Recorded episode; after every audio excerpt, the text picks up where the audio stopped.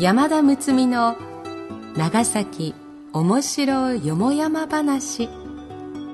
ポッドキャスト長崎の歴史シリーズ。今回は長崎文献社のご協力により高庭勘吉著作長崎面白そう第2巻師団切り抜き帳から抜粋し長崎物知り手帳シリーズ特別編としてお送りいたします。読み手は歌の種でありたい歌種の山田睦美です長崎おもしろよもやま話の配信は長崎市内で分譲マンションビバシティを展開中の東映不動産株式会社のご協賛により NOC 長崎卸センター NOCS 長崎卸センターサービスがお送りいたします。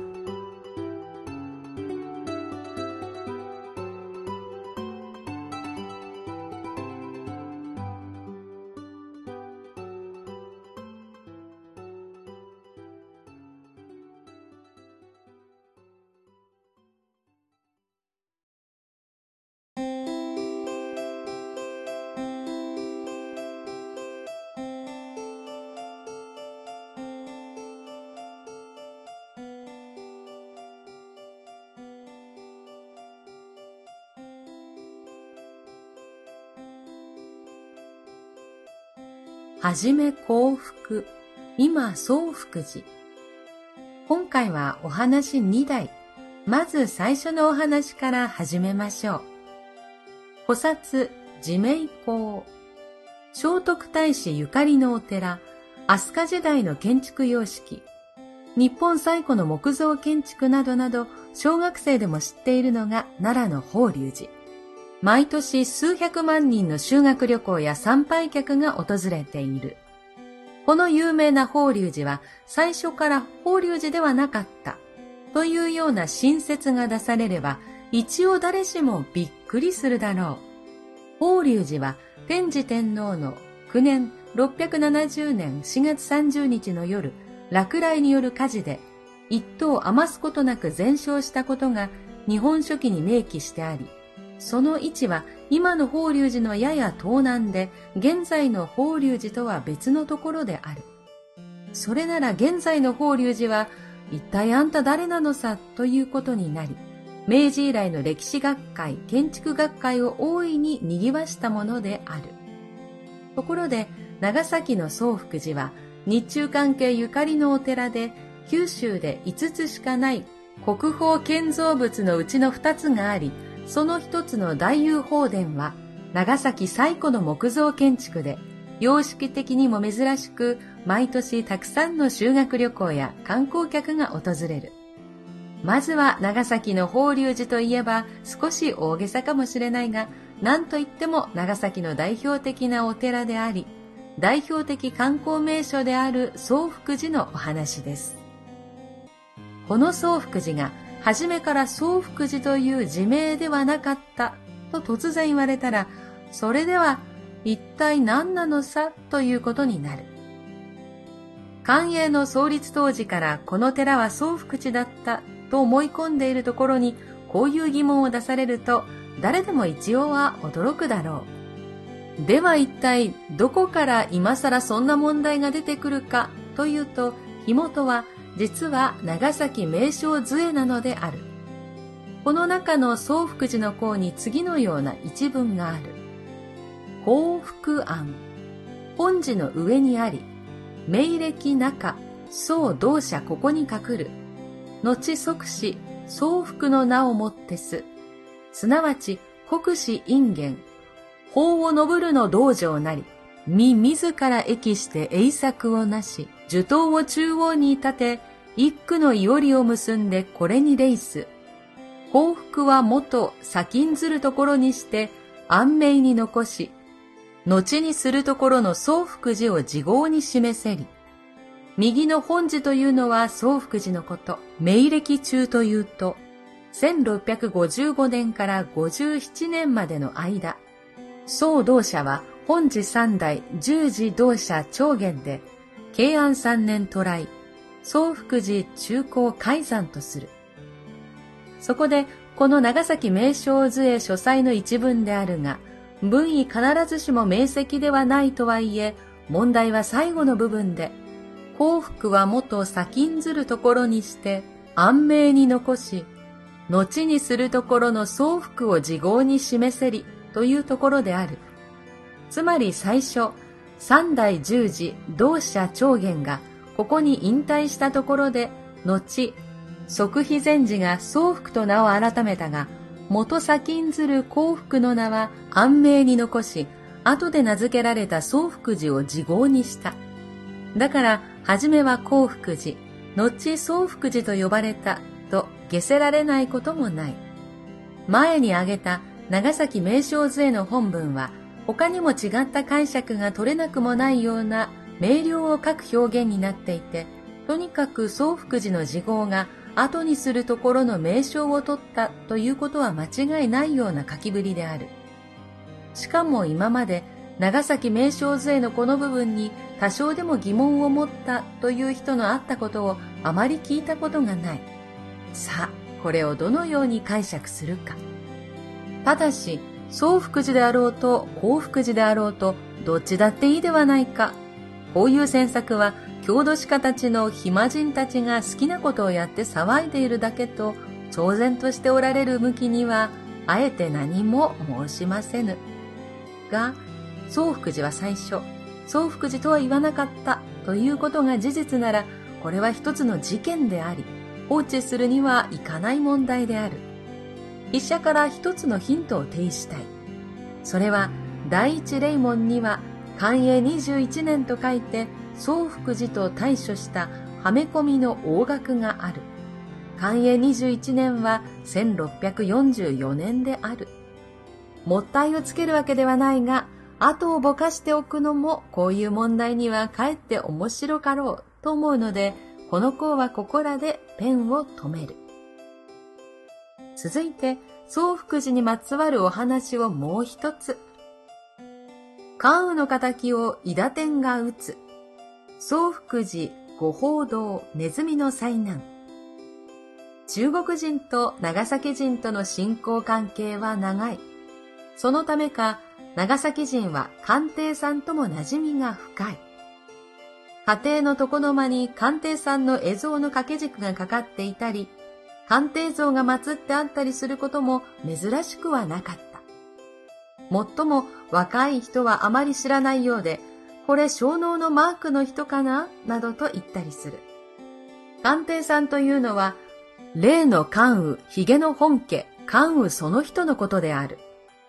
三国時代の食官の武将で、あざ名は雲長、五冠の末頃、長妃と共に劉備に仕え、有名を馳せたが、一度曹操に捕らえられ、そこで厚遇されたので、軍港でその恩に報い、再び劉備のところに戻って、石壁の戦いなど、奮戦を続けた。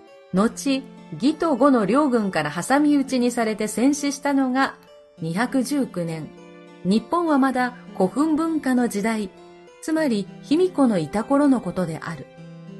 このあたりの武勇物語を脚色したのが例の三国志であるが、後、明の万暦22年、1594年、日本の文禄3年、秀吉の時代に帝号を贈られ、官邸、官政帝君などと呼ばれて、各地に官邸病として祀られ、広く中国人の尊崇を受けた。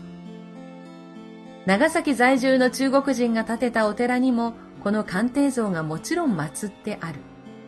竜宮門と大釜で有名な観光の名所、国宝宗福寺では、二の門を入ったすぐ右手の五宝堂の中に安置してある。中央が観音様、向かって左が伊田天、そして向かって右が鑑定さんである。さて、官邸さんにお供えした食べ物が時々なくなるという事件が持ち上がった。今から300年ほど昔の話である。どうやら犯人は寺内に出没するネズミであるらしい。時の十字、即非禅師というのは隠元の皇帝で中国から渡来した偉い偉いお坊さんであったが、このことを聞いて大いに憤慨し、いやしくも人に拝まれる身でありながら、ネズミごときにお供えを失敬されるとは、全くもってだらしがないぞ、と大喝し、手にした棒で官邸さんの右頬をピシャリとやった。いや、驚いたのは官邸さん。たかがネズミ風情、欲しけりゃくれてやると見て見ぬふりをしていたのにぶん殴るなどとは、なんてことするのと言おうにも口が聞けるわけでもなく、どうにもしようがない。一夜が明けた。いつものように自走がこの銅に入ってみると、左端に立っている伊田天蔵に無残や一匹のネズミが見事差し抜かれていた。伊田天というのは本来の名はベダ。仏法を守護する四天王にはそれぞれ8人の将がおり、合計32章のその主犯に位置するのがこの伊田天である。自らは四天王の一人、増長天に属している。甲冑に身を固め、両腕に一本の宝剣を保持する。勇猛な武人の典型。それなのに願望は柔和な童顔の美青年。清聡明で行情は極めて正常。一切の欲を離脱するという一点の火の打ちどころない秀才の模範武人である。ある時、悪魔の中ではすごく足の速い、その名も消失機というのが大切な物車利を盗んでスタコラと逃げ出した。伊田天の油断であった。さあ大変。何しろ足の速い鬼である。主は今駒形あたりホトトギスではないが、今頃どこを逃げているか、容し負けてはならぬと、伊田天も早手のごとく駆け出して、みるみるうちに消失機に追いつき、無事に物車利を取り戻したという話がある。本来この伊田天は、道雨伽藍の守護神としてお寺の栗に祀られることが多いが、禅宗の大幕宗では中門、つまり二の門の中央に布袋さんと背中合わせで、布袋さんは外向き、伊田天は内向きに安置されることがある。いずれにしても仏法守護、同等守護が本命で、マラソンやランニングはいわば予備である。この伊田天使、官邸さんが即費和尚に叩かれたのを見て義軍を感じ、そこは隣組のよしみとばかり、ネズミがいつものように悪さをしに来たところを、得意の伊田天走りで追いかけ、見事これを仕留めたのであろう。官邸の敵、伊田天これを撃つ、というところである。この話が広まって町中の大評判。毎日お砂お砂の見物客で寺が賑わった。かどうか。さてそうなると、お寺としても官邸さんの打たれた方の傷をそのままに放置してよいものかどうか。武帝祭のようにもあるし、そのままの方が宣伝効果もある。どちらにすべきか。まあ一応修理してみようと、漆を塗って修復を試みるのだが、これが不思議と塗っても塗ってもすぐに剥げ落ちる。そこでとうとう、そのままにしておいた、ということである。だから官邸さんは名誉の負傷を残すこととなったが、ネズミの被害の方はその後亡くなったというから、まずはめでたい。そこで筆者は、官邸さん、伊田天使、即費和尚にインタビューをして3人のこの事件に関する感想を録音してみた。鑑定。ネズミが食いたけりゃ食わせておいていいではないか。わしが自分の腹の中に収めるものではなし。どうせ坊主が食うか捨てるかなんだろうつまるところ、わしとは全く関係ない事件なんだよな。それよりも、わしは石壁の戦いのことを今も考えているんだ。撃たれた傷？いや別に痛くもなんともないよ。第一そんな傷があるのかね？よく見てみたまえ。伊田天。ああ、あのことですか。さあね。ネズミの方から飛び込んできたか、誰かが悪さをしたかでしょうね。あとは可愛らしい端正な童顔を軽く微笑ませて何事もなかったようなすまし顔で静かに立ったまま答えなし。即費和尚。知らないね。作り話に決まっとるよ。わしの名が一般に知られているもんだから、担ぎ出したのだろうが、迷惑な話だよな。シャバにはひいきの引き倒しが多すぎるよ。ネズミが食いたけりゃ食わせておけばいいではないか。何？官邸さんが同じこと言ったって？いいこと言うじゃないか。その通りさ。さてさて、その後は、ちょうど時間となりました。ってなわけではありませんが、これにて第10話読み切りとなります。面白いですね。総福寺参りも楽しくなりますね。さて、次回は、昔から長崎は飲み水には苦労させられたようです。その飲み水のお話。次回もお楽しみに。